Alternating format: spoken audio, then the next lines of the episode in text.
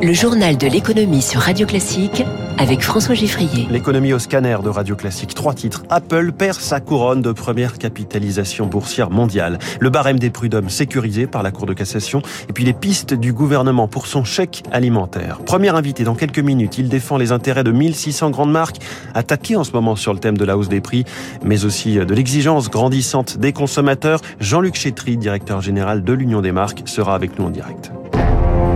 Radio classique. Journal de l'économie qui démarre avec un détrônement, celui subi il y a quelques heures par Apple. Le roi de la bourse, ce n'est plus lui, ce n'est même plus une société américaine. Bonjour Eric Mauban. Bonjour François, bonjour à tous. Signe des temps, c'est la compagnie pétrolière Saudi Aramco qui devient la plus grosse capitalisation boursière du monde.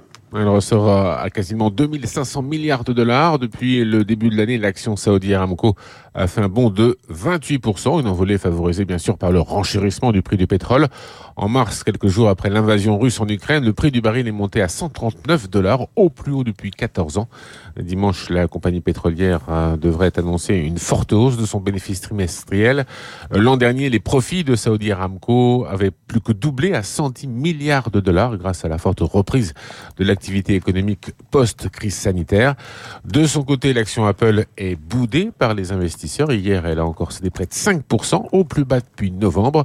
Depuis son pic du mois de mars, la baisse atteint 18%. Les pénuries d'approvisionnement et les blocages de l'économie chinoise devraient coûter à Apple près de 8 milliards de dollars ce trimestre. Éric Mauban en direct, ce, ce, changement à la tête de la hiérarchie boursière mondiale dit quelque chose évidemment de la période économique que nous vivons.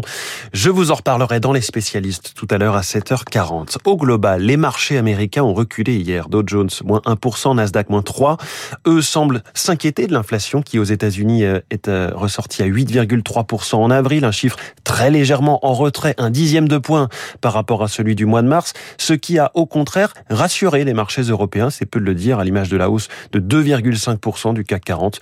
L'autre grande nouvelle pour les marchés est venue de Christine Lagarde, présidente de la Banque Centrale Européenne, qui laisse entendre clairement qu'une hausse des taux interviendra cet été, peut-être quelques semaines après le mois de juillet. Frédéric Rollin est conseiller en stratégie d'investissement chez Pictet Asset Management.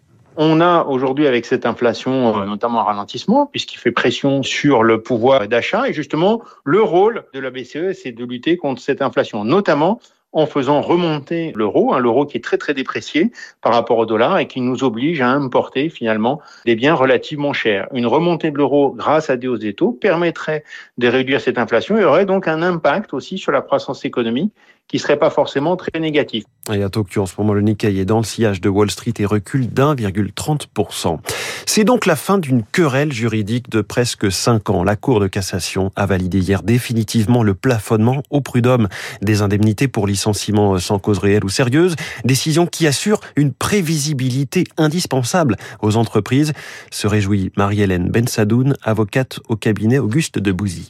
Pour les entreprises, c'est une bonne nouvelle puisque la décision qui est rendue euh, par la Cour de cassation sécurise, sécurise le barème Macron. Aujourd'hui, les magistrats du fond, donc les conseils de prud'homme et les cours d'appel, sont tenus de respecter le barème. Elle l'était déjà, hein mais certaines cours d'appel ont décidé de prendre en considération une appréciation du préjudice, c'est-à-dire de sortir du barème. Et aujourd'hui, la Cour de cassation vient confirmer que les juridictions du fond doivent appliquer le barème. Voilà, la réforme du début du premier quinquennat Macron est donc validée. Pour ce qui est du second quinquennat, on sait qu'il s'ouvrira sur le chantier du pouvoir d'achat, triplement de la prime Macron, réindexation des retraites notamment, mais aussi ce chèque alimentaire dont on attend toujours les contours. Émilie Vallès a enquêté pour Radio Classique. Première équation compliquée, le calibrage. Le gouvernement veut cibler les Français en insécurité alimentaire, les familles modestes et les jeunes précaires. 8 millions de personnes pourraient être concernées. Mais si l'inflation continue à ce rythme, il faudra aussi aider les classes moyennes, analyse un représentant associatif. Sur le montant maintenant, le ministre de l'Agriculture, Julien de Normandie, avait évoqué mi-avril une somme entre 50 et 60 euros mensuels. Là encore, c'est en cours d'arbitrage car le coût pour les finances publiques est énorme, entre 4 et 6 milliards d'euros sur un an. Enfin, faut-il conditionner ce chèque à des achats de produits sains et locaux? Faut-il établir un panier prédéfini? C'est l'une des questions cruciales. La FNSEA, syndicat agricole, veut que ce soit fléché vers les productions françaises. La grande distribution, de son côté, plaide pour que cela ne soit pas trop sélectif, que cela ne touche pas que les produits bio ou les circuits courts. Il ne faut pas calquer une idéologie bien pensante sur un dispositif social, glisse un représentant d'une enseigne. Vous l'avez compris, outre la complexité technique de la mise en œuvre, il faut aussi trancher sur la philosophie que l'on veut donner à ce chèque. Émilie Vallès, un chiffre rassurant dans ce journal de l'économie. Plus d'un Français sur deux, 54%, compte faire un don cette année. Rassurant, car c'est stable, selon le baromètre Ipsos pour les apprentis d'Auteuil.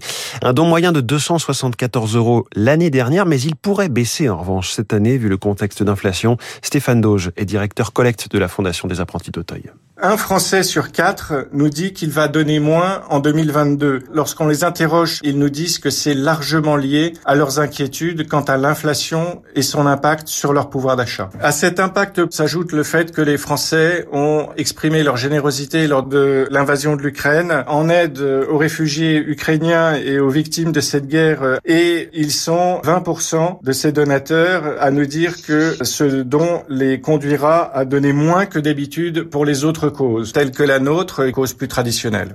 En bref, Disney déçoit les marchés avec son bénéfice trimestriel de 600 millions de dollars en repli de moitié sur un an. Mais pour ce qui est du streaming, la croissance est très forte. 33% d'abonnés en plus hein. sur Disney+. Ils sont 137 millions d'abonnés. Disney prévoit de doubler Netflix d'ici un peu plus de deux ans. Et puis Google tenait sa conférence annuelle des développeurs hier, présentation d'une montre connectée qui vient compléter la gamme Pixel. C'est donc la, la Pixel Watch aux côtés des ordinateurs, tablettes et smartphones déjà sur le marché.